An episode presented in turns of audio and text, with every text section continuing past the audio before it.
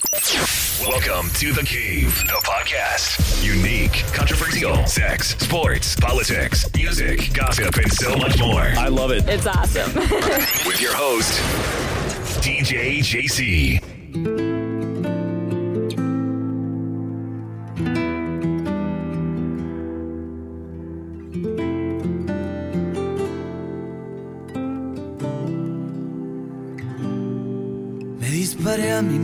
No sé cuántas veces y malherido sigo andando, sigo en pie, porque a su lado esquivo el fuego de la muerte, porque en su llama quemó el ansia de mi ser. El hospital que habita en mí tiene su nombre, es la receta, el mar, el viento, la canción. Cuando descubro que me alejo de su norte, al sur la encuentro disparando en mi renglón. Bienvenidos a The Cave. Paso destino en la deriva martes 24 de marzo de este año 2020. ¿Qué año? Para no olvidarnos nunca.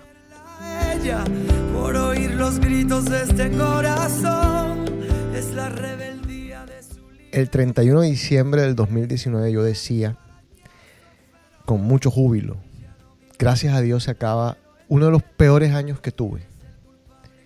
Desde muchos puntos de vista. Al mismo tiempo, al final, y lo voy a compartir con ustedes, fue un año bastante positivo porque tuve un- una experiencia bastante, bastante linda. Eh, se las voy a compartir pronto. Pero, pero sí, decía yo, qué año de mierda, por favor, qué año de mierda que se acabe ya. Y el 2020 había comenzado mucho mejor. No podía de ninguna manera ser peor que el 19 en ese momento, pensaba yo. Acá estamos en, en una situación surreal de película, enclaustrados todos, o casi todos. Los que no nos metimos a brutos, estamos en esta cuarentena, algunos obligada, otros no. Está conmigo el señor Osvaldo Velasco, son las 2 y 20 de la mañana en Rusia y te quiero agradecer un millón porque yo sé que tienes una cara de sueño impresionante, ya estabas en la cama. Eh, ¿Cómo anda, señor? ¿Cómo le ha ido? Um, ¿Qué tal, José? ¿Cómo estás? Bueno, es, estoy, estoy bien, gracias a Dios. Y eh, gracias por el honor y la invitación de invi- invitarme de nuevo a Cape. Eh, creo que la última vez que tuve la oportunidad de, de hablar en Cape, creo que yo vivía todavía en Houston. Sí. Creo que fue hace más de 10 años. Y que, así que, bueno, encantado de estar aquí. Y la verdad es que me, me llena de, de gratitud, pues, la invitación. Gracias. Eh, ¿Por qué estamos? ¿Por qué estamos de vuelta? ¿Por qué estamos acá? Mm, son semanas, son días duros. Así nos los ha hecho saber mucha gente. Fíjate que yo por mucho tiempo veía en Instagram que, que la gente decía, hazme preguntas. Y yo decía, yo, yo no, yo no sé si yo soy tan ridículo para hacer un hazme preguntas. ¿Por qué? Porque yo nunca me creí el cuento de que yo era un personaje público. Yo nunca me creí ese cuento de, del jockey que tenía seguidores. Nunca me creí el cuento del podcaster que tenía el primer podcast de habla hispana. Eh, no, no me comía esos cuentos. Hoy, hoy me los estoy comiendo más. Y un día dije, hace poco, voy a hacer este Hazme Preguntas. Y fíjate que me llegaron un montón de preguntas que yo ni me imaginaba que me iban a llegar. ¿Cuántos Y- te llegaron? Como unas 30 preguntas más o menos. Eh, bueno, digo, considero yo que eso es un número, a la hora que lo hice, lo hice bastante tarde, en el tedio de la gente, seguramente eh, me pudieron haber llegado más si lo hacía a, otra, a otro horario, pero dije yo, bueno, eh, ¿qué es lo próximo? Y en el buscar, en el, en el buscar de los emails, en este, como te digo, en este tedio horrible que tenemos todos, gente preguntándome, The Cave, este es el momento de The Cave. Ahora, estamos aburridos, estamos sin nada que hacer, Eh, No puedo pensar de una mejor razón para hacer DK en este momento. Eh, Es verdad, es verdad. Y, no joda, a ver, cuando lo estaba maquinando esta mañana dije, mm, vamos a, a darle a la gente más malas noticias. Eh, por ahí sí, pero vamos también a regalarle a la gente en, en estas semanas, vamos a ver si lo podemos hacer dos veces a la semana, vamos a regalarle a la gente también buenas cosas, sexo, que es lo que más les encanta a todos. Eh, vamos a regalarle historias, vamos a ser más personales porque estamos en un momento para ser bastante personal. Yo creo que este es un momento para hacer reset, resetear todo y comenzar de nuevo. Yo sé que hay mucha gente que me va a decir, vete a la puta whatever. ¿Y por qué? Porque mucha gente perdió eh, su trabajo, otros han perdido familiares, otros están enfermos y me van a decir, ¿de, de qué estás hablando de resetear? Sí, eh, más allá de todos estos problemas, yo creo que este es un momento de, de resetear. Esté usted... Escuch- creo que escuché una frase, una frase, eh, no creo si, si fue Albert Einstein, pero más o menos la idea decía Ah, que, sí, que los mejores momentos, las mejores cosas salen de momentos de crisis. sí. Que en momentos de crisis es donde supuestamente el hombre tiene la virtud de encontrar soluciones, solucionar problemas. Y, imagino que tiene algo de razón. Así que Bastante. hay que tratar de, de mirarlo de esa manera. Hay que salir de esta, como sea. Mi psicoterapeuta, de la cual voy a hablar ahora, eh, siempre me dice, o me lo ha dicho varias veces, que del caos sale el orden. Que a veces uno necesita ese, ese caos. Ahora, lo que pasa, Osvaldo, es que, y no sé si estás de acuerdo conmigo, yo no, o sea, yo no, yo no, no me imaginé nunca que íbamos, mira, a ver, 9-11. ¿Qué pasó en 9-11? En 9-11 fueron 5, 10 días terribles para todo el mundo. 5, 10 días en que todos lloramos, en que nos Traumático. desgarramos traumáticos, quedamos todos paranoicos. Eh, un dolor inmenso, irreparable, todavía, todavía vivimos. La cicatriz que da. Sí, y vivimos todo lo que, por ejemplo, el TSA, eh, todos eh, los aeropuertos hoy en día, todos son a raíz del 911. O sea, el 911 dejó una marca indeleble en, en el planeta Tierra. Pero es que esto es distinto, porque esto es casi que, que un, un problema conjunto en donde todo el mundo está sufriendo, en donde todo el mundo tiene que tomar ciertas medidas. Vamos a hablar de estas medidas, vamos a hablar de un montón de cosas porque yo acabo de, llegar a los Estados Unidos, casito no vengo, casito me quedo en Colombia. Eh, quiero que me cuentes más o menos cómo lo están viviendo desde Rusia. Eh, vamos a hablar de un montón de cosas, pero para, para hablar de números, marzo 24, 7 y 26 pm, hay 418.273 casos, 18.609 muertes, 108.323 recuperados. Esa es la cifra que estamos manejando ahora. Quiero contar algo ahorita de esa cifra. Un poquito de música, seguimos aquí en The Cave.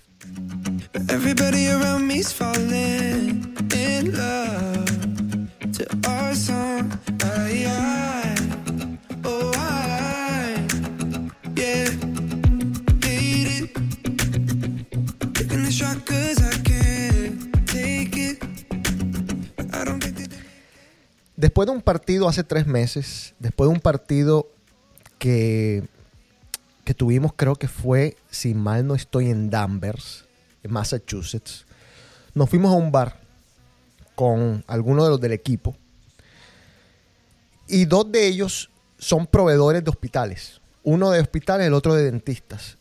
Y ellos comenzaron a, a conversar o a hablar. Uno le decía al otro, oye, ¿y cómo estás haciendo con la escasez de los tapabocas?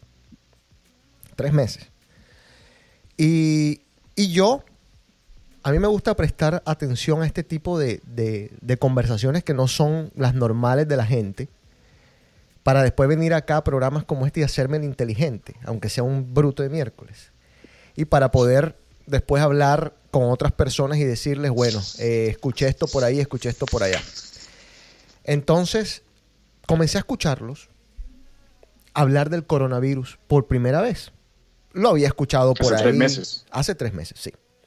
Yo había escuchado por ahí alguna cosa que ya apareció en China. Teníamos un, un muchacho del trabajo que se había ido a la China. Oye el cuento, se va a la China porque a la mamá le da un, un stroke. Entonces se tiene que ir a la China a visitar a la mamá y de pronto la siguiente escena es no puedo volver. Eh, tú sabes muy bien, estás enterado que estoy, yo estuve 45 días en Colombia. Esto que te estoy contando Sí. del muchacho del trabajo pasó en esos 45 días. Entonces yo estaba medio enterado, medio no enterado. O sea, yo me vengo a enterar ya después de, lo- de los detalles. Pero bueno, este muchacho ahí, ¿pero qué está pasando? No, que los Estados Unidos no permiten que vengan acá, que, que tal cosa, que tienen que estar en cuarentena. Pero todo esto todavía era una teoría, todavía era un cuento, todavía era me contaron, a pesar de que le había pasado a alguien que trabajaba conmigo. Todavía esa persona está en la China. O sea, no ha podido ni siquiera devolverse y esta, esa persona se fue en diciembre. Y quién sabe cuándo pueda. Exactamente. Pero bueno, volviendo al cuento de estos dos, estaban hablando y uno le decía al otro, ¿te llegó el email del gobierno? Sí, me llegó el email del gobierno. Básicamente lo que decían era que se estaban acabando los tapabocas, que qué iban a hacer. Y ellos estaban buscando, bueno, yo tengo un proveedor acá, y tal. Y comienzan a hablar del coronavirus. Y uno de ellos me dice, bueno, nos dice, yo comienzo a meter la cuchara, pero ¿qué es esto? ¿Qué tal cosa? Y comienzan a explicar más o menos lo que ellos saben y dicen, bueno, un señor que del hospital yo no sé qué cosa nos hizo una gráfica a nosotros que estábamos de proveedores y tal, explicando más o menos cuáles eran, cuáles eran las posibles consecuencias de esta, del, del coronavirus. Y él decía, estiman que pueden haber 3 millones de muertos. Obviamente en ese momento eh, yo dije, estos tipos están locos. Estos tipos están locos, o sea, ¿de qué están hablando? Bueno, volvemos a lo mismo. Primero que todo, ninguno de nosotros, eh, a menos que tú tengas 100 años o ciento y pico de años, ninguno de nosotros vivió ninguna pandemia.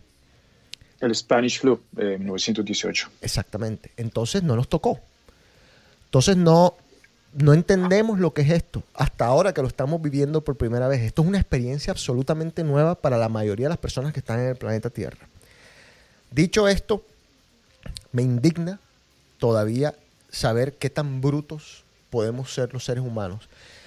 Fíjate, venimos auto- autodestruyéndonos por mucho tiempo, venimos cagándonos la tierra, eh, pero como las consecuencias son a largo plazo y quizás nosotros no nos vamos a ni siquiera enterar, o sea, generaciones serán las que de pronto van a pagar el precio de todas las cagadas que nos mandamos a diario, pues por ahí, ay, qué carajo, el calentamiento global, ay, qué importa el calentamiento global. Y yo soy culpable, me estoy autoculpando porque yo soy un consumista terrible, horrible. Entonces yo soy parte del problema, lo admito, lo acepto, perdón, madre tierra.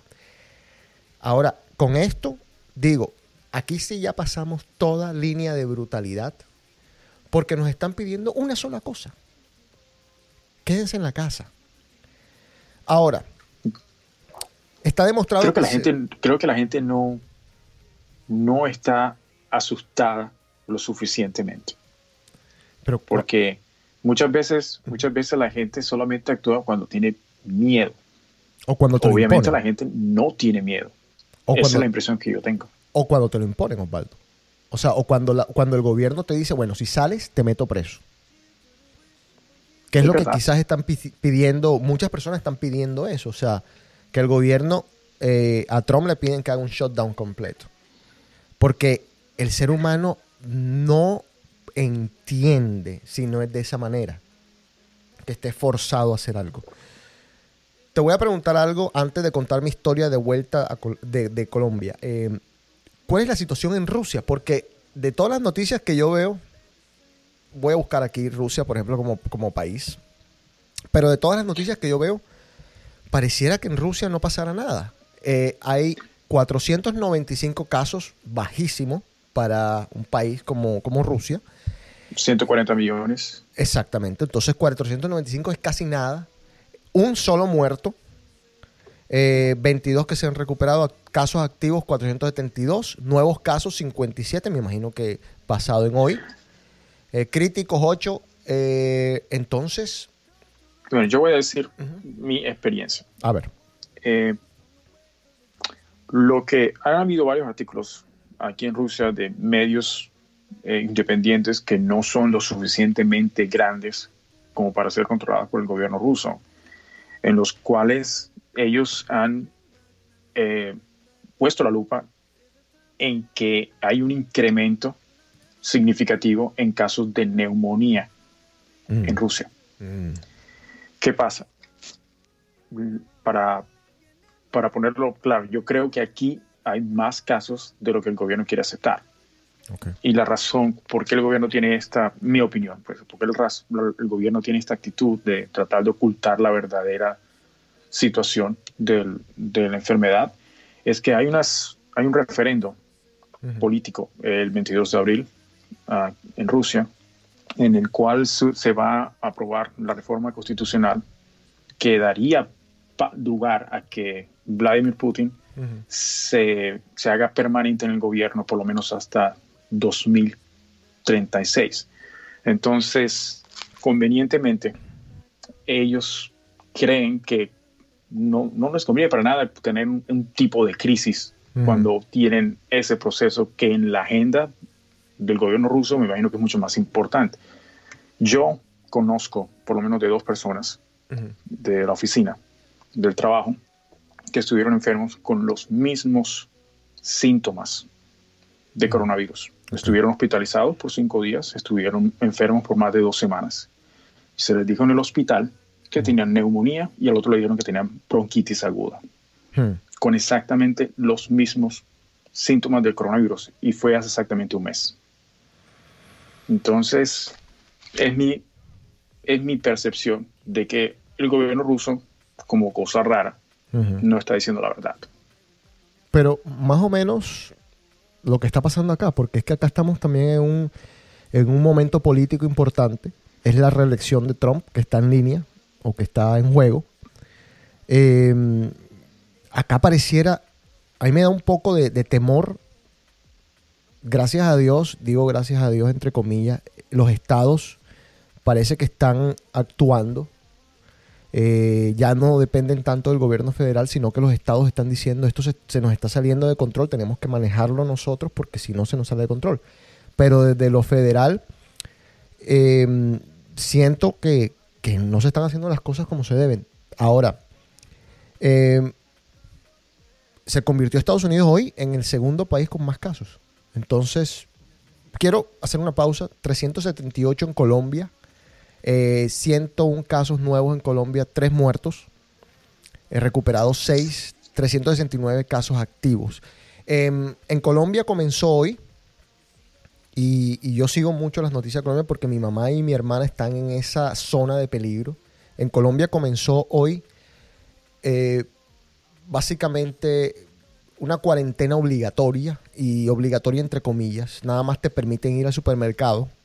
No deberían, sí, no deberían de permitirte absolutamente nada. No sé cómo se hace esa- ese tipo de distribución de comida después y el que se está muriendo de hambre, ¿qué hace? Bueno, hay muchas preguntas alrededor de esto, pero en Colombia se están tomando, parece que medidas mucho más fuertes que en los Estados Unidos. Eh, igual, eh, para simplemente como, como algo anecdótico y tampoco tan anecdótico, un poco hechos.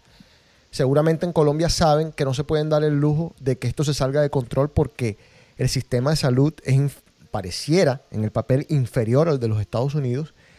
¿Cómo van a ser? En Colombia puede, ser una- puede tener alcances mayores que lo que puede tener Estados Unidos. Uno, uno aquí especulando porque uno no entiende por qué. Bueno, vamos, a, vamos entonces a, a volver al sábado. Yo tenía tiquete, yo, yo fui a Colombia o mi plan era ir a Colombia 10 días. Llegaba miércoles y me devolvía martes. Eh, perdón, me devolvía viernes. O sea, eran simplemente 10 días. Bueno, hubo algunas cositas, algunos cambios. American Airlines, quien me iba a traer de vuelta, el viernes decide cancelar sus vuelos hasta mayo sin ningún tipo de aviso casi. O sea, simplemente a partir de ahora cancelamos los vuelos, listo.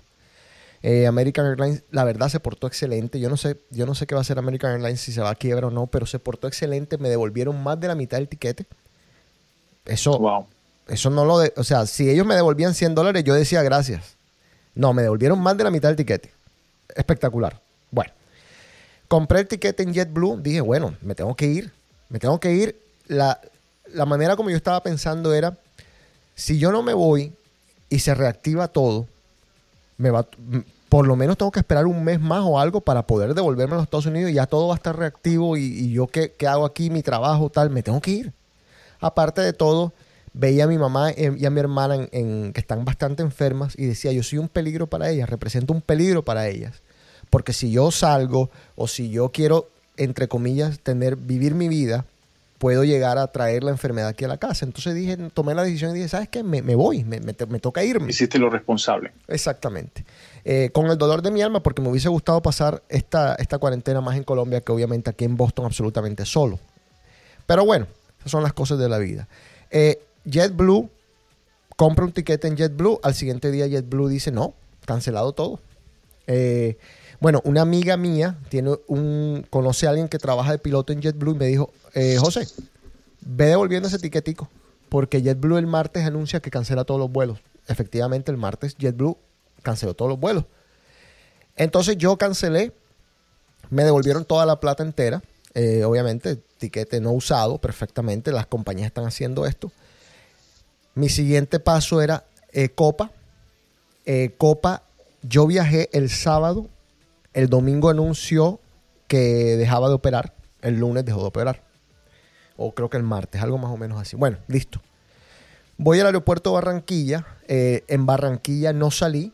Esos últimos, desde el lunes que se formó todo el escándalo y se formó todo el, el- qui- quizás la, la- semana más crítica de esto fue este lunes, o, el lunes de la semana pasada, perdón, cuando comenzó todo, cuando explotó todo. Yo desde ese lunes no salí. Literalmente no salí, nada más que salí a hacer una vuelta a saludar a los pelados, un- unas cosas así medio bastante safe, entre comillas. Y voy para el aeropuerto. En el aeropuerto yo con mi máscara, con mi vaina de N95. Eh, el avión, no te voy a decir que lleno, pero tampoco estaba vacío. O sea, un avión, ¿qué te digo yo? Con unas 150 personas, no sé. Estaba bien. Eh, yo tenía gente al lado mío en el avión. Bueno, listo. O sea, hay que arriesgarse. ¿Qué más se hace? Bueno, vamos. Eh, mientras estábamos haciendo la fila, comienzan a llamar a gente. Eh, las personas que van para, para Aruba. Ah, sí, aquí estamos. Bueno, eh, no señores, ya no viajamos a Aruba. Eh, las personas que van para Washington. Aquí estamos. Bueno, señores, les anunciamos que ya no viajamos para Washington. Esto es Copa. Mientras estamos haciendo la fila para entrar al avión. Y yo, ay, madre, que no vayan a decir Boston porque ahí ya cagamos. Bueno, listo, perfecto. El avión sale. Le pregunto a la muchacha antes de salir, ¿Boston está todavía bien? Sí, Boston todavía está bien, listo. Vamos. Cagado, cagado hasta el tope. O sea, tanta gente a los, a los alrededores. Bueno, te digo, bueno, llegamos al, al- al aeropuerto de, de Panamá. En el aeropuerto de Panamá una fila. Yo creo que, la que mandé un video por el chat del, del colegio. Una fila impresionante de gente devolviendo o gente que estaba atrapada literalmente en el aeropuerto de Panamá. Que no tenían cómo En- irse a sus lugares. Lo que llaman en, En tránsito. en transfer, Exacto. tránsito. en tránsito. Panamá no estaba dejando entrar extranjeros. O sea que la única opción era el Panamá era un hub en ese momento. O te ibas a otro lugar o, o- o si eras panameño te quedabas en Panamá. Pero si te querías ir a otro lugar y, y habían cancelado tu vuelo, buena suerte, mira a ver dónde duermes. Eh, ve, ve buscando una esquina para dormir y quién sabe cuántos están todavía durmiendo desde ese día allí, allí en Panamá. Nadie sabe hasta este momento, pero esto es una tragedia que, que va más allá. Hay cosas que la gente seguramente no se imagina y no ve, porque no... Es, es, es una situación angustiosa. Yo, yo sé lo que es estar en un aeropuerto y no tener y, no, y tener que ir a un lugar, tiene que estar en un lugar y no tener certeza de si lo vas a poder lograr. Es una, es una situación bastante incómoda, Bueno, súmale, y estresante y yo no puedo, y ahora dando el, el, el marco de referencia de toda esta situación que estamos viviendo, yo me puedo imaginar cómo está esa gente. no, y, y- y- imagínate eh, cinco días ahí. Estoy hablando martes y, hay gente que seguramente no ha, no ha podido resolver su situación, pero bueno. Me monto yo en el avión de Boston, perfecto, igual, la misma situación. El avión, ponte tú que un 60 o 70% lleno. Eh, bien. Nadie con ningún tipo de máscara, lo único que tenía una máscara era yo. Y bueno, quizás dos o tres más, pero nada. O sea, el único con máscara era yo y, y orgulloso de mi máscara. Yo dije, a mí me vale tres tiras. Si esto no se la quieren poner, yo me pongo mi mascarita. Bueno, Jaime Beira me manda un mensaje y me dice, uy papá, prepárate porque las líneas en inmigración están terribles. Puedes durar horas en inmigración. Y dije yo, "Verdad, bueno, qué carajo. Bueno, con tal de que ya esté en, en- en Boston, ya no importa. Estoy en Boston, el vuelo es directo Panamá-Boston. O sea, no tengo ningún tipo de problema, estoy en Boston. Si tengo que esperar cuatro horas, cuatro horas. Si tengo que esperar seis horas, seis horas, estoy ya en Boston. No, no tengo que coger otro avión. Perfecto, listo. Me bajo del avión y de pronto, entre vaina y vaina, ya paso inmigración rapidísimo. Lo único que me preguntan es, literalmente, eh, ¿estuviste en Europa en los últimos 15 días? No. ¿De dónde vienes? De Colombia. Ah, ok.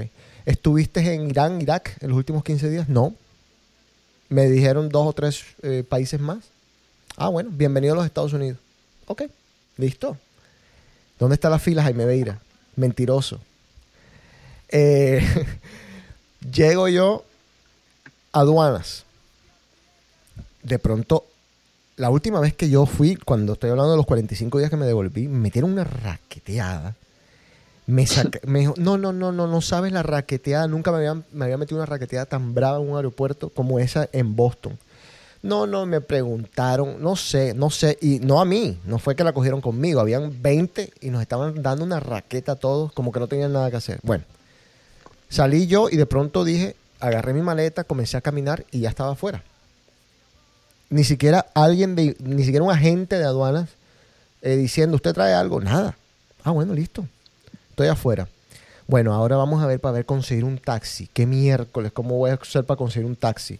Ya tenía el teléfono un amigo, Sirio me había dicho, eh, Sirio Jansen me había dicho, llámame. eh, si no encuentras taxi, llámame porque yo no sé cómo es la situación.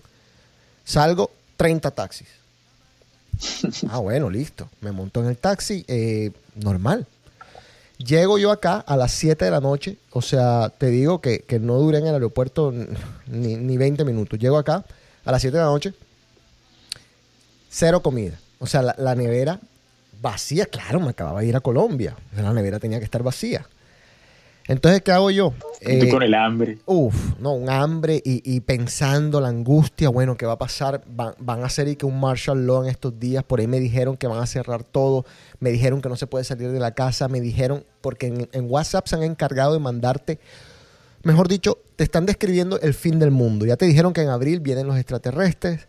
No, en fin, nos han metido Sí. miedo. Entonces yo con todo ese miedo, yo llegué acá y lo primero que hice fue prender mi carro. Si tengo gasolina, voy para el supermercado. Llego al supermercado, supermercado cerrado, 8 pm lo cierran el supermercado. Herda. Al otro supermercado, 8 pm cerrado el supermercado. Miércoles. Cambiaron los horarios. Bueno, listo, no hay problema. ¿Sabes a dónde voy a ir? Dije yo. Voy a ir A lugar la que... tienda del complex. Bueno, pero esa tienda del complex tiene muy poquitas cosas, pero hubiese sido el último recurso. Pero me, me fui a donde yo digo que, que no cierran nunca, que es Target. Ah, ok. Llego a Target si cerraban a las 9, pero me dio tiempo. Llegué a Target a las 8 y 20 y compré de rapidez lo básico. Pensando yo que se venía la catástrofe, la bomba atómica y yo no iba a poder salir más nunca. Bueno, listo. Me, le- me levanto el siguiente día y fui a los dos supermercados y lo- la misma escena. El único con su mascarita era yo. El único con todos los cuidados del mundo era yo. El único que, que tenía en la fila, o sea, un tipo se me pegó en la fila, que olía horrible. Entonces, sé lo cerca que estaba porque olía horrible. O sea, yo dije, pero ¿por qué, por qué huelo esto que estoy oliendo? Lo, lo tengo al lado, este tipo. Y este tipo no se enteró de las noticias. Bueno, no importa, listo. ¿Qué te quiero decir con todo esto?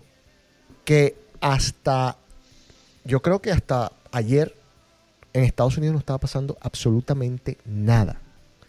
O sea, acá nadie ha comprendido la magnitud de lo que está pasando. En Colombia hemos sido aún mucho más disciplinados que en Estados Unidos, donde supuestamente debe haber más información, donde supuestamente estamos más enterados porque aquí están los superdoctores, porque aquí están las cadenas internacionales, porque aquí está, pues, quien te da la información de primera mano. Y aquí están, mira, el viernes antes de yo irme, Ya el coronavirus ya estaba tomando fuerza. Perdón, es decir, el viernes antes de venirme. Yo me vengo sábado. El viernes antes de venirme, discoteca abierta. O sea, dime tú si la gente no está loca. Eh, me dijo Carlos Ortiz, le pregunté, Carlos, ¿cómo estuvo la discoteca el viernes ese? Me dijo, no, estuvo vacía, pero sí había gente, o sea, habían sus 70 personas. O sea, 70 locos. Entonces, no hay conciencia, Osvaldo. No hay conciencia. No. Sobre todo de Y los digo, jóvenes. aquí, en, aquí en Rusia, la verdad es que todo se ve normal. Lo único que cerraron fueron los gimnasios. Creo que restringieron eventos deportivos y ya. Pero Sí. tú ves el mismo tráfico, tú, hay bastante gente trabajando desde la casa, pero la mayoría no. Y en la calle, el- tú ves la gente normal, es, llena de gente. y, y puede decirte que aquí las cosas están normales, Sí. como si nada. como si nada, como acá. Eh, a nosotros el CEO de la compañía nos dijo, bueno, van a trabajar de la casa por lo menos hasta el 27. A raíz de eso yo estaba en Colombia. Dije, "Ah, bueno, aprovecho, me voy a, mi psicoterapia, tal cosa. Eh, y de pronto ya mandó un email hace poco eh, en donde dijo, eh, bueno, nada, hasta nuevo aviso. Entonces estamos trabajando todos, 360 y pico de personas. eh, estamos trabajando desde la casa en distintos países del mundo. En el edificio mío hay un caso. O sea, donde yo trabajo hay un caso. En el, en el séptimo piso, obviamente les tocó, mejor dicho, hacer un- una limpieza a todo el edificio. Eh, yo tengo una computadora ya que me encantaría tenerla acá. No, yo digo, no, no, que se quede allá. O sea, no. no, Yo veo qué hago. Eh, obviamente, como te digo, está en Colombia cuando todo se degeneró. Eh, en el edificio de nosotros en Brno, en la República Checa, hay un caso. En el edificio en Hartford hay un caso. Entonces, por ahí también hay, comenzaron ya a salir las, las teorías de conspiración. Y, y nosotros tenemos a un loquito en el grupo nosotros de fútbol que ya... Data scientist. yo no, yo no sé ni qué está pensando. Todavía no lo, no lo he encarado, pero en algún momento pasa que, mira, WhatsApp está, bueno, el, el el- la persona que maneja WhatsApp, porque, porque WhatsApp es de Facebook, pero el, creo que el CEO de WhatsApp salió diciendo, no, nosotros estamos preparados para todo lo que está pasando, porque están mandando, o sea, yo nunca en mi, a- eh, nunca habían estado tan activos los grupos de WhatsApp como en estos días y con toda la razón. Eh, mi hermana está enloquecida, manda cualquier bobada, manda todo, todo, todo. Manda todo. Luis Hernando está literalmente enloquecido, ansioso. eh, en el momento, desde que empezamos el programa, eh, estoy mirando aquí mi pantalla y en el chat de mi familia tengo 35 mensajes que no he leído. Y que son todos En relacionados. el, y tengo así en los grupos que tengo aquí, eso porque están en, en horario de, de Américas. Entonces, Claro. los que están en mi grupo de aquí de Rusia en este momento están callados. Pero, pero sí, es así, la cantidad que, que, que la gente está recibiendo mensajes y, y contenido relacionado con esto es una cosa sin precedentes. O sea, Y, nunca visto. y yo te contaba de, de que ya comenzaron las teorías de conspiración y hay uno que, que yo le que, que ya dijo, esto, es esto es una esto es una teoría de conspiración. Ya. Entonces, voy a para, para les prometo para próximas ediciones que quiero saber exactamente cuál es la teoría de conspiración, o sea, ¿qué ganarían los poderosos, porque los poderosos siempre son los culpables de todo, ¿qué ganarían los poderosos con esto? Porque si uno se pone a pensar, la tragedia, más allá de la tragedia, va a ser la economía de todos los, de, todos los países. No, no estamos hablando de la economía de los Estados Unidos, estamos hablando de la economía de todos los países, que se fue a, la miércoles. El desempleo se fue a la miércoles. Eh, restaurantes, todos esos, todo, la, la industria del servicio sufre, va a sufrir, la industria de, de vender casas, todo lo que, lo que requiere contacto físico va a sufrir eh, y va a sufrir por un, por un tiempo. Esto, hay personas, inclusive Trump, que dice que no, que esto es una cuestión de semanas. No, no, Osvaldo, yo creo que esto no es una cuestión de semanas. Em, Voy a poner un poquito de música. Seguimos aquí en DK. Vamos a cambiar un poco el tema.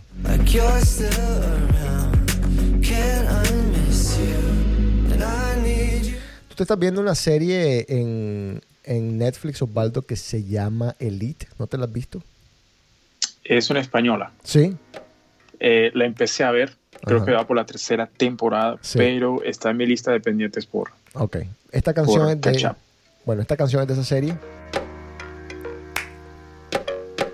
Quiero Tangana. hacer lo correcto.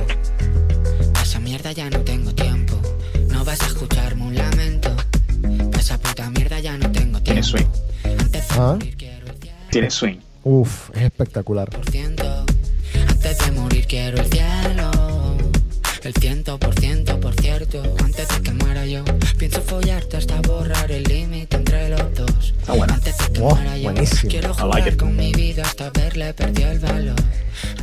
A mí me, me criticaban porque yo me veía Gossip Girl y yo siempre dije en mi defensa, aparte de que me gustaba un poco la trama, eh, más, más allá de lo, de lo estúpida que pueda llegar a ser para muchas personas que se creen inteligentes, o más allá de lo inmadura que realmente es en algunas cosas, me gustaba mucho la banda sonora. La banda sonora de Gossip Girl era espectacular. Ahí descubrí yo o conocí eh, a Lana del Rey, eh, conocí a muchos artistas que nunca en mi vida había escuchado antes y lo escuché en esa serie porque tenía una musicalización espectacular.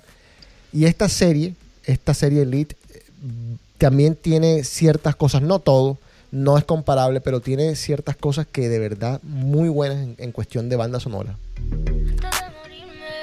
Esa es Rosalía, cuando todavía no era tan famosa.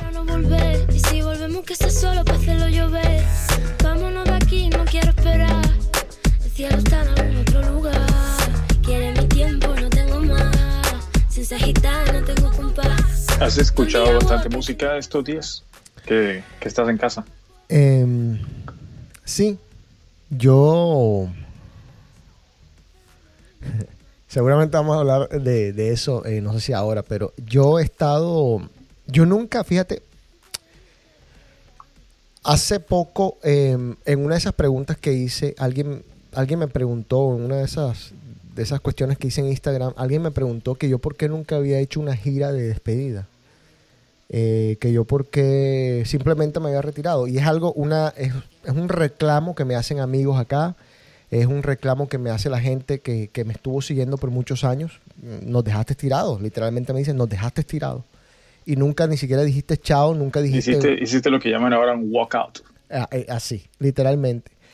Pero fíjate que yo, desde, desde que yo dejé de DJokear, yo sigo escuchando música eh, semanalmente y sigo organizándola en los playlists como lo hacía cuando era DJ. O sea, yo tengo mis playlists de house, de, de deep house, de progress, de reggaetón, los tengo organizados como cuando era DJ. Entonces yo voy escuchándolas y les voy dando una calificación y las voy organizando de la misma manera. O sea, la misma metodología que usaba cuando era DJ la estoy aplicando hoy en día, que no soy DJ. Pero, pero sí, o sea, respondiendo a tu pregunta, sí. Y aparte, sigo recibiendo la música de los polls. Eh, me llegan, uf, te puedo decir que me llegan por día unas 30 canciones, de las cuales ya sabes que de pronto una es buena, el resto es una basura. Pero sí, sí escucho, sí escucho mucho. ¿Sabes? Estoy metido en TikTok. Eh, a mí TikTok me, me sirvió mucho en, en esos 45 días de los que voy a hablar ahorita, que estuve en Colombia. Me sirvió mucho porque, porque me, me, me dormía. Eh, o sea, me ponía a ver TikTok. Yo a veces me levantaba a las 3 de la mañana, o sea, sin sueño.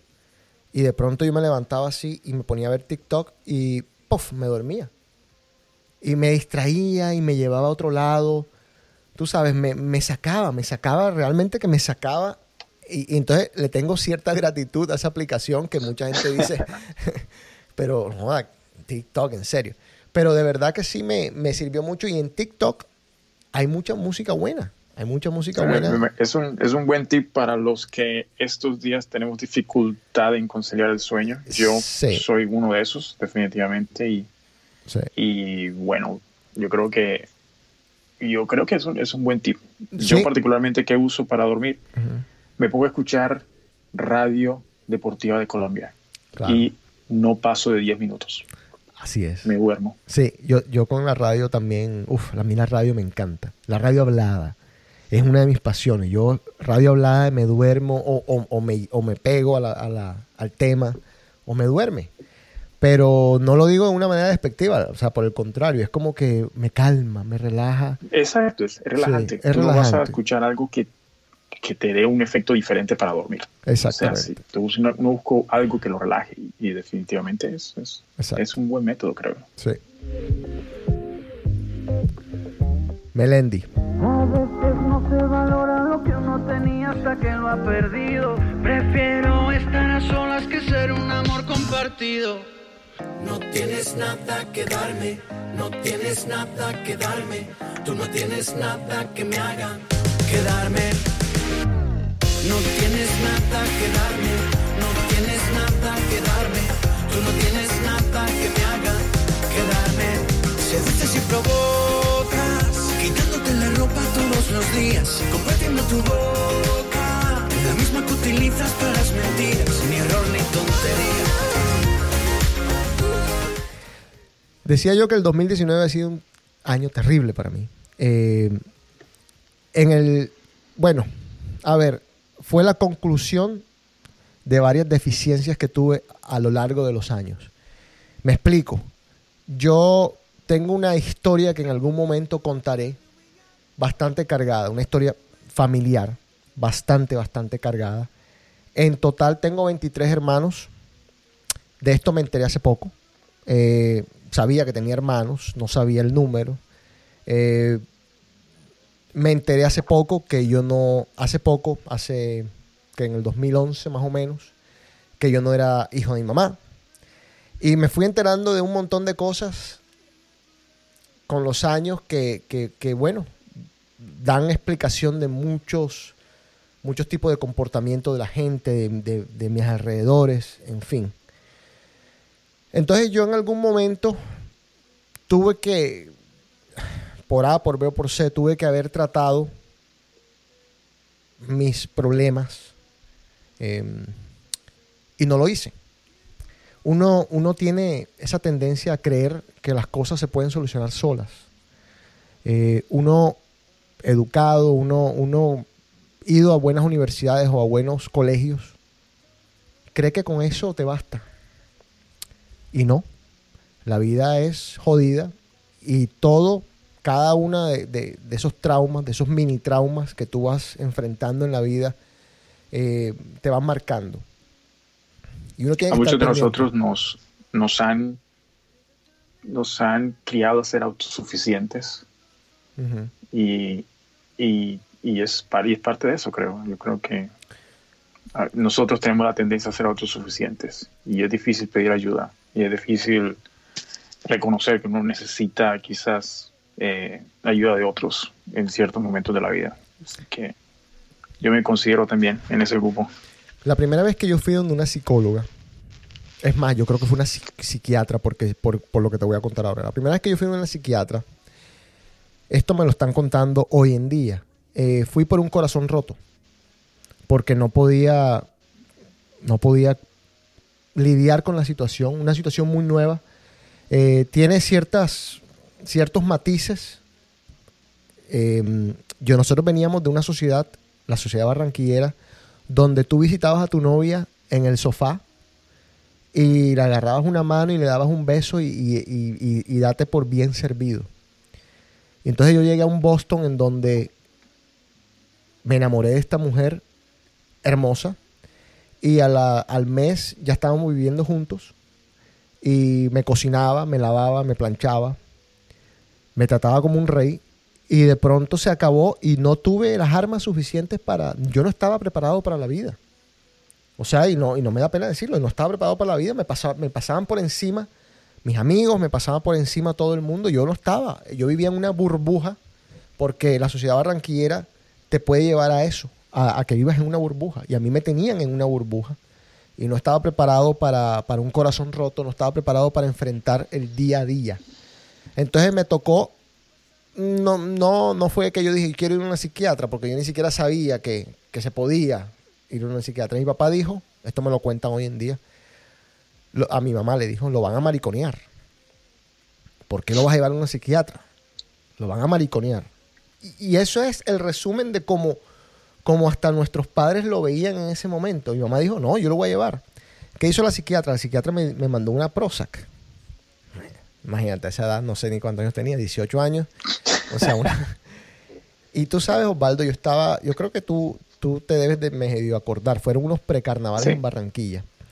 Mi papá, Sí. mi, pa- mi papá entró al cuarto, mi papá no, habla- no hablaba mucho, mi papá que en paz descanse no hablaba mucho, pero él de vez en cuando decía sus cosas y esa vez entró y me dijo, José, tú me vas a decir a mí que yo he durado veintipico de años intentando hacerte feliz y que una desconocida en seis meses te ha hecho el hombre más infeliz del mundo. Y yo dije, bueno, listo, hasta acá llegó. Chao Prozac, Eh, pasen por mí, nos vamos de rumba y, y- y- y nos fuimos de rumba. Obviamente así no fue Eso la fue Carnavales 1992. Creo. Pu- puede, sí, puede ser, puede ser. Eh, no, ¿sí?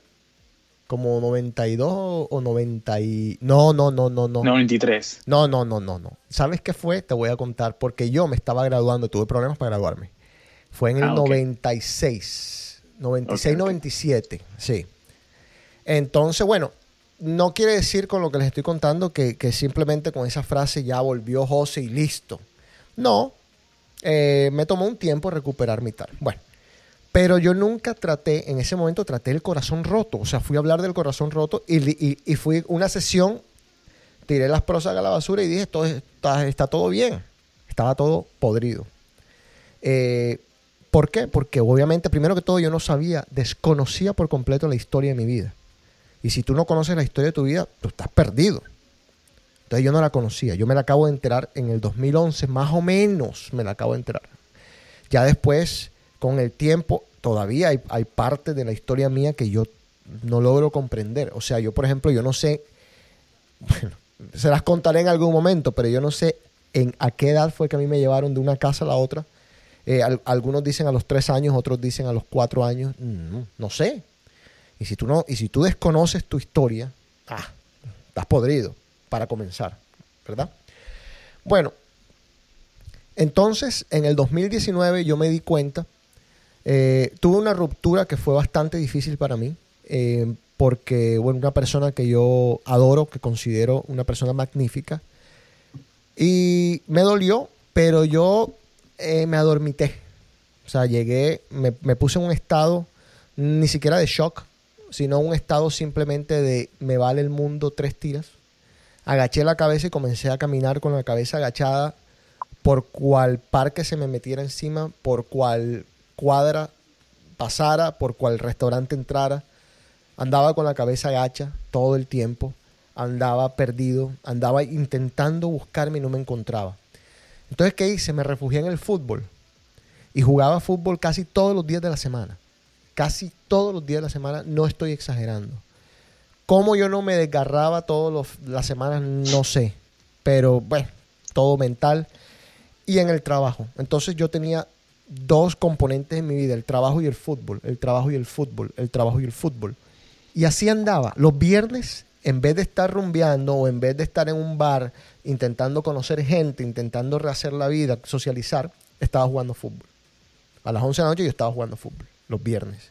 Los sábados, 7 de la mañana estaba jugando fútbol. Tú fuiste conmigo a jugar fútbol un día, un sábado a las 7 de la mañana. Sí. Mi, mi vida, esa era mi vida.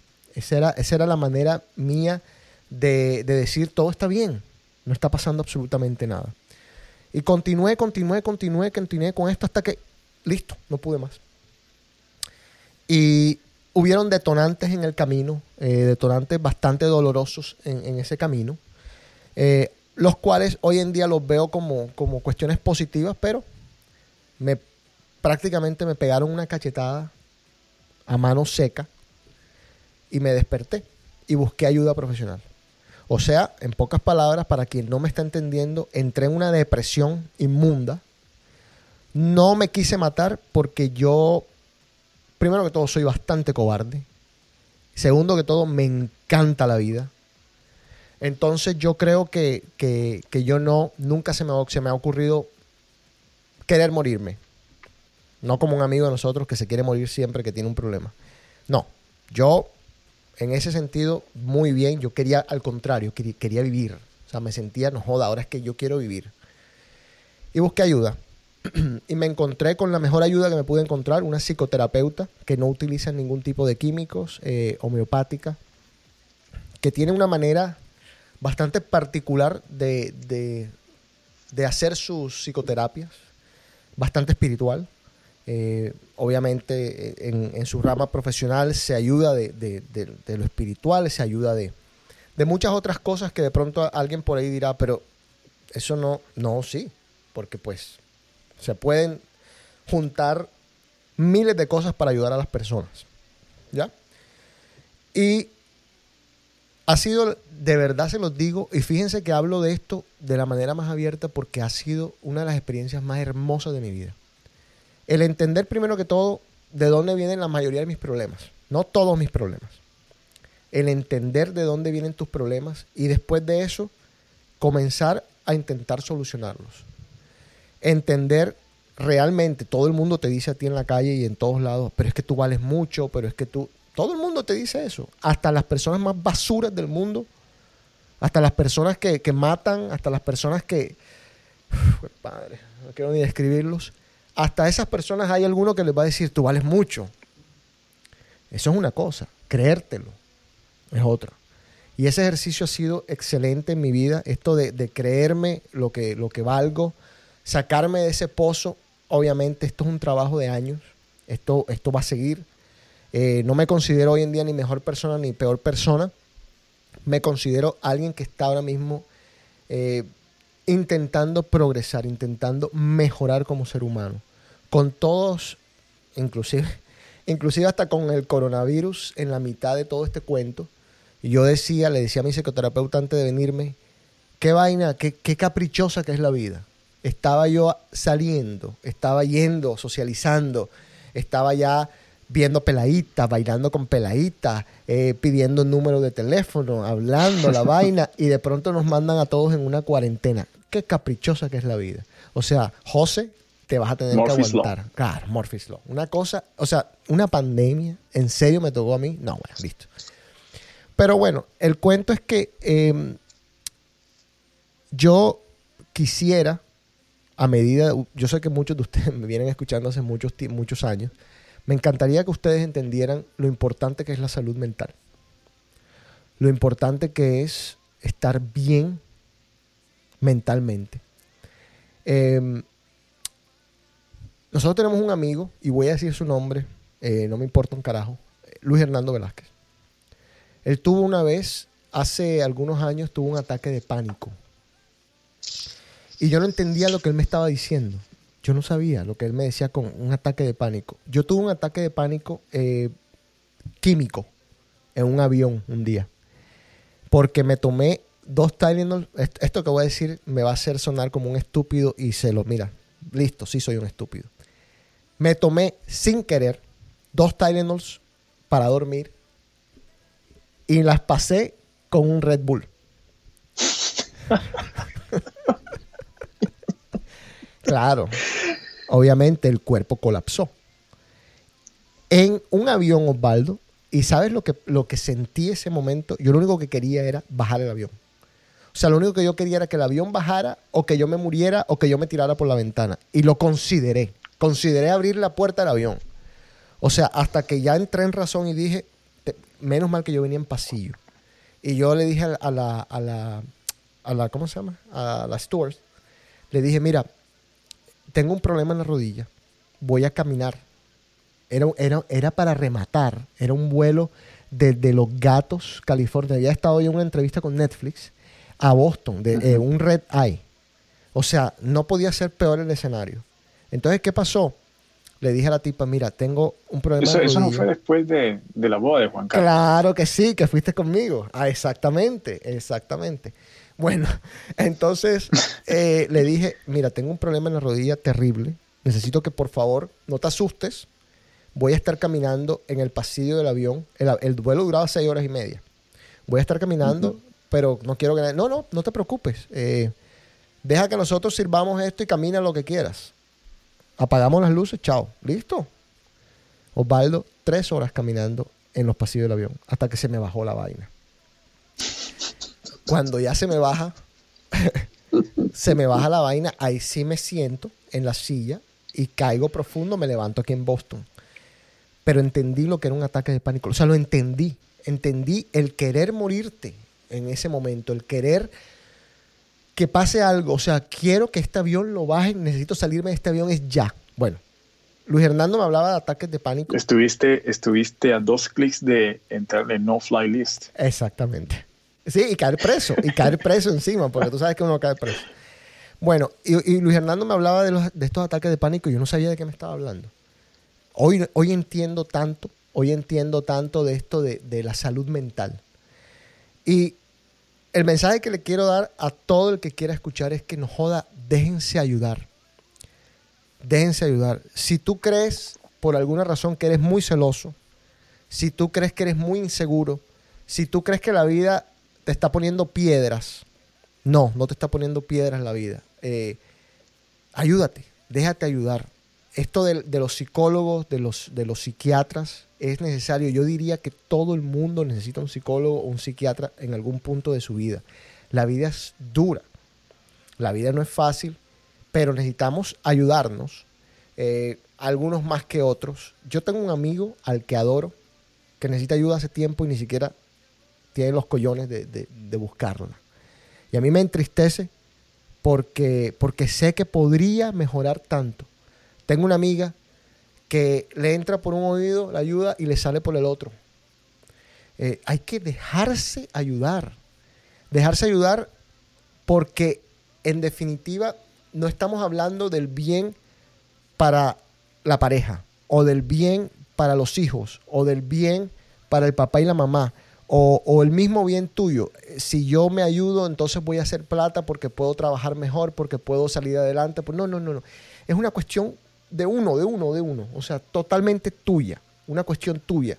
Así te vayas después a una, a una, a una isla de- desértica, a hacer surfing, lo que tú quieras hacer en tu vida tienes que estar bien mentalmente.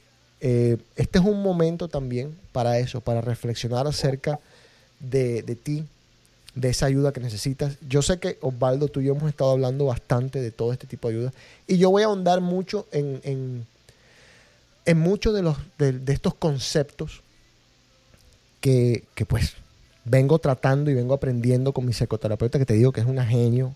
En algún momento la voy a sacar aquí en el programa. Voy a decirle, oye, regálame eh, 15 minutos para sacarte en el programa. Porque tiene, como te digo yo, se, se ayuda de tantos métodos para hacerte llegar un mensaje. Eh, no, no descree de nada, lo cual es importante. O sea, tú no entras, digamos, yo entro y digo, ay, yo ayer vi un extraterrestre. No te va a decir, este muchacho hay que meterlo en el, en el aquí en la, en donde están los loquitos sino que te dice, ¿viste un extraterrestre? Sí. Ah, y cuéntame cómo era el extraterrestre, dónde lo viste, cómo, qué, qué tenía, Eh, te dijo algo, se comunicó contigo. Entonces tú dices, pues madre, hay alguien que cree también que yo vi un extraterrestre, que me cree. Hay alguien con quien puedo hablar de esto sin ningún tipo de vergüenza. Porque uno a veces cree, bueno, yo llamo Osvaldo y le digo a Osvaldo todo y, y me saco todo de encima. Mm, sí, pero no es lo mismo. Porque, o sea, ellos estudian, se preparan, y esta persona es bastante preparada, justamente para eso, para, para entender, para comprender, para no juzgar, para respetar, para no tomar partidos. Porque, tú sabes, uno puede encariñarse, digamos, va, a mí me pasó con mis, con unas terapias que tuve de, de pareja, en donde la, otra persona decía, no, porque es que este hace esto y esto y esto. Y yo, y yo la señora miraba y decía, pero vas a mentir acá. ¿Me entiendes? O sea, estamos en una terapia y vas a mentir acá. Bueno, listo. Porque a veces la gente se cree, se cree esa mentira, tú sabes. A veces la gente vive en, esa, Sí. en, ese, en ese mundo. Yo conozco muchos que son mitómanos, que se creen esas mentiras. Pero esta persona te, te hace, te cuestiona. Me cuestiona, me reta. Me dice, ¿de verdad? ¿Tú sí crees eso? Y, y para bien y para mal, porque a veces uno dice, ah, es que yo no creo que yo quiera a esa persona. Te dice, sí, ¿estás seguro? ¿Y por qué? A ver, cuéntame por qué. Entonces no se queda con, con el statement, sino que vamos a ahondar. Entonces les digo, de verdad búsquense eh, ayuda psicológica o ayuda psiquiátrica o ayuda. Eh, yo por ahí conozco uno que dice que tiene una coach. y no es una coach, es una psiquiatra. Pero le da Como pena en decir. Billions. Sí, exactamente. Entonces dice, yo tengo una coach. Ah, sí. Ah, ya. Es una psiquiatra. Y está perfecto. Está perfecto porque hoy en día la psiquiatra se está mostrando como coach. Y, mi, psiquia- y mi psicoterapeuta, digo yo psicoterapeuta, es psiquiatra. Mi psiquiatra también es una coach.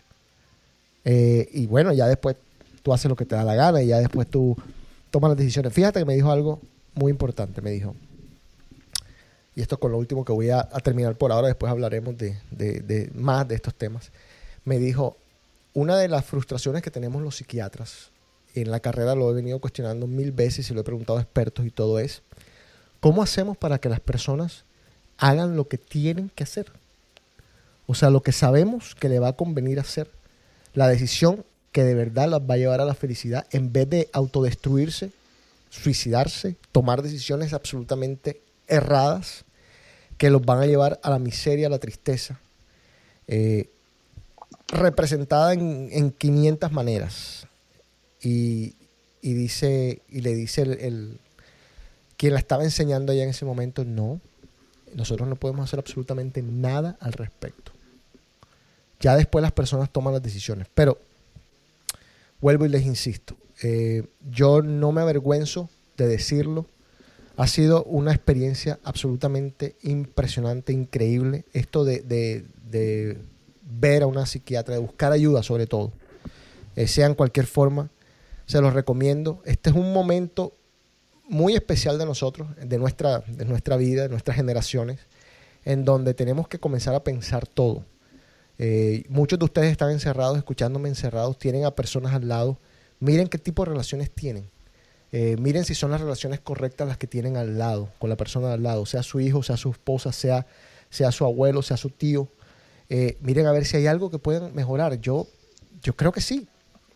Entonces es un Eh, momento eso- en impresionante. estos tiempos creo que hay una gran oportunidad de, de, de tomar una autoevaluación, ya que digamos que tiempo tenemos. Creo que hay tiempo Sí. estos días. Así es. Em, música, seguimos aquí en The Gift. de siempre que me quieres pero no puedes tenerme He hecho lo imposible por hacerme fuerte y aunque sea el mismo camino solo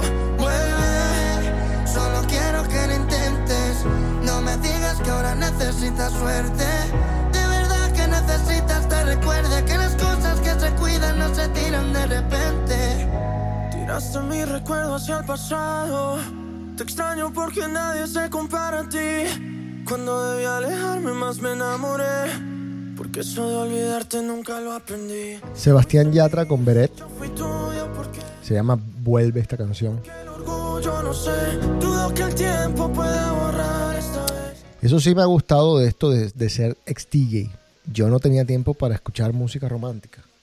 Y en los últimos meses y desde, desde que me dio esta crisis, la crisis de los 45 días le llamo yo. bueno, la crisis de los 45 días y después vino el coronavirus. Bueno, desde que me dio esta crisis, eh, siento que, que Viste que uno, uno a veces necesita pasar. Adele es un ejemplo de esto. Dice que, que ella, para escribir un libro, tiene que terminar con el novio. Porque es la manera de que la musa le salga de adentro. Eh, a veces uno que, que- tiene cierto grado de, de artista, un poquito de artista, eh, allá por allá escondido en el fondo, necesita este tipo de momentos como para apreciar las cosas. Yo y por ahí lo, lo- lo decía en algún momento o en alguna frase, eh, yo hoy en día no oigo la música, sino que la escucho. Y hay una gran diferencia en, en- en oír y escuchar. Siempre que me quieres pero no puedes tenerme. He hecho lo imposible por hacerme fuerte. Aunque sea el mismo camino solo. Vuelve Solo Y la música romántica, más allá de lo que diga el chombo, eh, no está muerta. La música romántica sigue. Es impresionante y me encanta porque pues, si es un escape, es, un- es- es espectacular.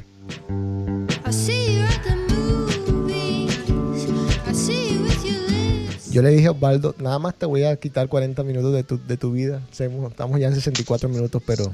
No, yo tengo Ay, tiempo. Ah, bueno. Tengo tiempo. Tenemos, creo. Sí.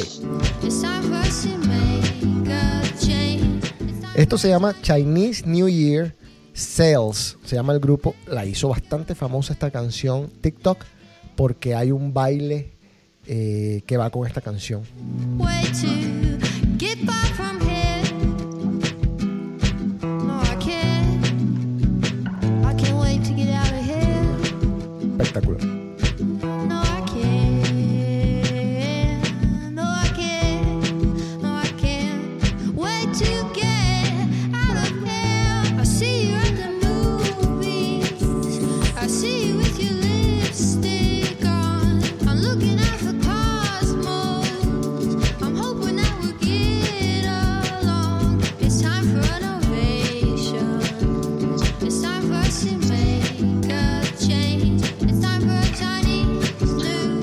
Utilizas el, el Shazam cuando, cuando estás viendo Netflix. Sí.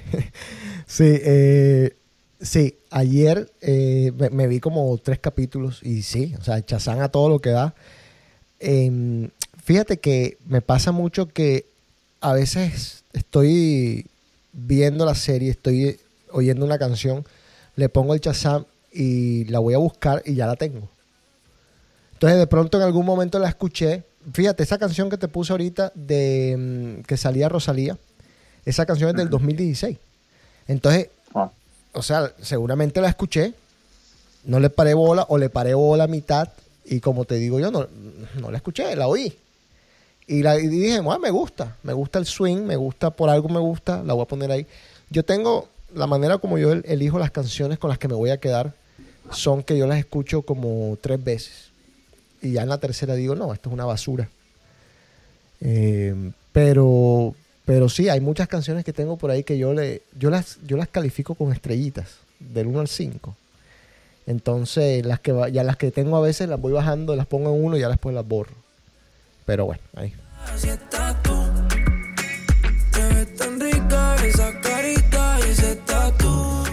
Vamos a mandarle un mensaje al señor Enrico Barreta. eh, a ver, ¿qué podemos decir al señor Enrico Barreta? Señor Enrico Barreta jodió tanto. Ya lo dije en un DK pasado, vuelvo y lo voy a, lo voy a repetir. Jodió tanto para, para que volviera a ser DK. Y el señor Enrico Barreta eh, nunca está disponible. Entonces, yo no entiendo para qué jode si no va a estar disponible. Eh, eh, este fue uno de los problemas por los que en algún momento dejamos ser DK. Un saludo al señor Juan Carlos Chávez, que donde quiera que esté debe estar borracho. Cuando te despiertes, levántame antes que te vaya. Solo tu boca es lo que desayuno. No creo que sea comprar una momento Q7. oportuno. Como ya no hay ninguno, déjame ser tu número. Eh, yo, a ver, una vez es, yo quisiera contar tantas cosas que vamos, yo, yo sé que las voy a contar porque no me voy a quedar con, con nada. Yo decidí que iba a abrir mi vida y la voy a abrir. No me, ah, que no me importa un carajo. Pero bueno, eh, hoy el señor Gustavo Viñas, un amigo de la casa, se puso a pelear con Osvaldo por cualquier estupidez. Y, y el señor Charris salió con sus teorías, que él siempre tiene sus teorías bastante particulares. Eh, ustedes conocen al señor Juan Carlos Charris. em, de que la plata era para gastársela. Él viene con este cuento hace rato. No, o sea. Entonces, entonces, en plena crisis del coronavirus, a este hombre le ha dado por llamar al Audi y se ha comprado una Q7. Yo le digo, pero, pero te volviste loco, en serio te volviste loco. Eres la única persona en el planeta que compra un carro hoy. O sea, el único cliente que tenía. Y ni siquiera va a poder manejar. No lo puede, no, no lo puede no lo puede manejar por, por mínimo tres meses. O sea, no, lo- no se lo pueden ni siquiera dar. No pueden ni siquiera firmar el contrato. Le dije, pero te volviste loco. No, loco, porque es que la plata, uno nunca sabe dónde está. O si se muere uno. Y yo, pero si no vas a manejar el carro, no te vas a morir. Entonces ha salido con que se compró una Q7. Hoy le entró el arranque. No, dije yo, no, se, fue al dealer, al dealer de la Audi, a lo Diomedes. Eh, te digo una cosa, que es, es bastante particular los amigos de nosotros, es bastante particular.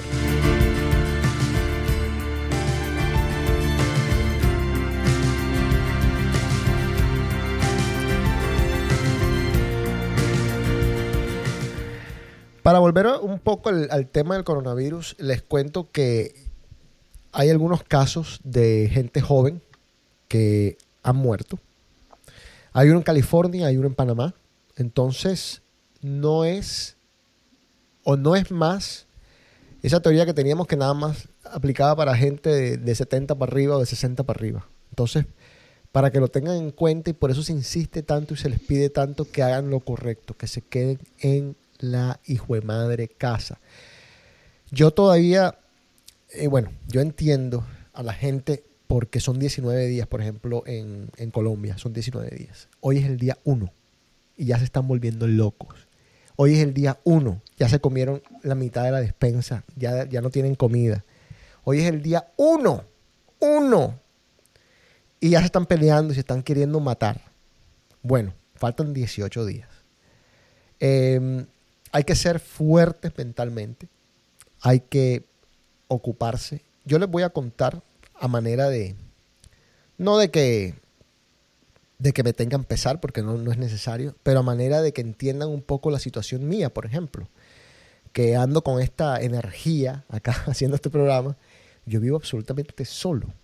O sea, ustedes de pronto por ahí tienen al lado al perro, o tienen al lado a la, a la, a la hermana, o tienen al hijo al lado, o tienen al... Yo estoy absolutamente solo. Alguno dirá, ¡ah, qué envidia!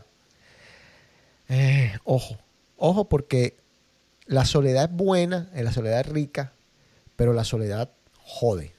Parte de ese cóctel que me puso a mí en la situación de los 45 días. Se los digo, yo he vivido solo por muchos años y la soledad es bravísima. La soledad no es para todo el mundo. Hay que saber manejar la soledad. La soledad no te puedes enamorar de la soledad. Te enamoras de la soledad y mueres. salir de mi mente. Me esfuerzo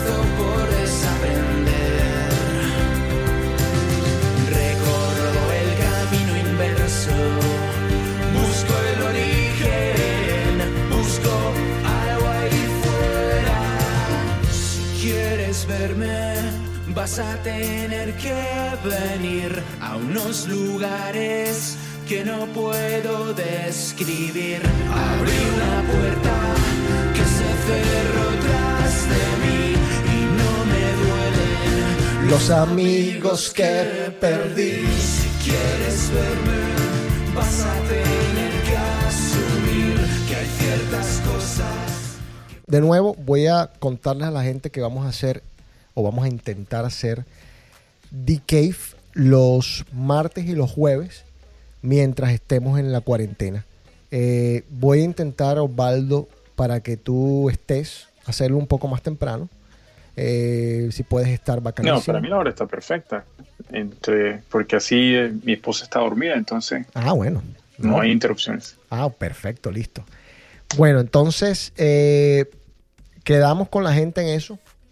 Eh, les digo, vamos a tener muchas cosas. Te voy a poner algunas tareitas, Osvaldo, para que más o menos tengas eh, temas al estilo Enrico, que siempre tenía un temita por ahí. Bueno, últimamente estaba medio Alright. flojo.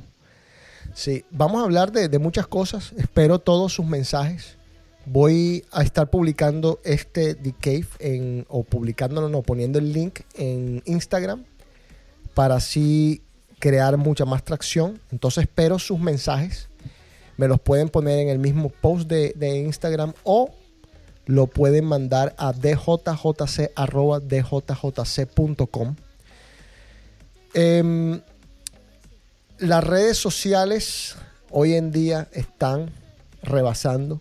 Yo por mi lado, a raíz de los 45 días, dejé Facebook. Así que toda información que salga en mi website de Facebook ya no va más. Voy a removerla en algún momento. No he tenido el tiempo. Voy a, o con tanto tiempo que tengo ahora libre, voy a intentar hacerlo. en estos días, pero, pero ya por Facebook no se, no se intenten comunicar conmigo porque ya no tengo Facebook. Eh, Instagram creo que es hoy en día la red social reina, la que todo el mundo está usando, la, la más influyente. Eh, TikTok es espectacular, ya ustedes saben lo que pienso de TikTok, me encanta. Pero, pero nada, se pueden comunicar con el programa vía Instagram o con un email al estilo antiguo de jjc arroba de jjc.com. Osvaldo, ¿algo para finalizar? ¿Algún pensamiento, alguna pregunta? A ver, paciencia. Sí. La gente tiene que, tiene que ser un poquito paciente, que, que esto no es el fin del mundo, creo yo. Ujú. Yo creo que de esta vamos a salir, simplemente necesitamos un poco de paciencia y, y para adelante. Y vamos, vamos a ver qué, qué pasa en los próximos días. Y, y quiero mandar un saludo a toda la gente que escucha The Cave y la gente en Colombia. eh, pues un saludo y aquí desde, desde Moscú, desde Rusia, pues eh, se les tiene presente. Fuerza. No es cualquier cosa que estés de Moscú. Suena así y, y- y es lejos, ¿no? Es lejos. Sí, está un poquito lejos. Sí. Pero, pero espero regresar. Re- Creo que regreso a Estados Unidos la primera semana de abril. Mm, Quién sabe por cuánto tiempo, given the circumstances, pero Yo no sé. vamos si- a ver. Ese, ese es el plan. Yo, qué pasa. la primera semana de abril, Osvaldo. Estamos hablando de la, dentro de dos semanas. Sí. No, no, papá. Yo no quiero dañarle a nadie su caminado, pero esto, esto va para, esto va para más largo. Vamos a ver. Sí. Bueno, quién sabe, quién sabe. Yo, yo, yo tengo que estar en Estados Unidos no más tardar que antes de la antes de mitad de abril. Sí o sí. Mm, no sé. No hay aviones. ¿eh? En avión, obviamente. No, pero no hay. Bueno, Sí hay. Sí hay, sí hay. Sí, es verdad, sí hay, sí hay. Bueno, eh, Osvaldo, de nuevo, gracias. Te veo de- el jueves. Te aviso con tiempo para que, para que te prepares. Gracias a todos. La tarea. La tarea, exacto. Eh, esto fue The Cave y vamos a estar aquí al lado de ustedes en estos momentos duros. Como dice Osvaldo, todavía no se ha acabado el mundo, todavía estamos, vamos a seguir, vamos a darle. Así que fuerza a todo el mundo que de esta vamos a salir. Eh, pero por favor, usen el sentido común, dejen de estar saliendo, dejen de estar contaminando gente. Se los han explicado en 554 mil memes que han mandado por todas partes. Yo creo que no hay que volvérselos a explicar. Ustedes saben exactamente lo que tienen que hacer. No se metan a brutos, por favor, y vamos a salir de esta. Eh, les mando a todos un abrazo y espero sus comentarios. Muchas, muchas gracias. Que siempre inclina.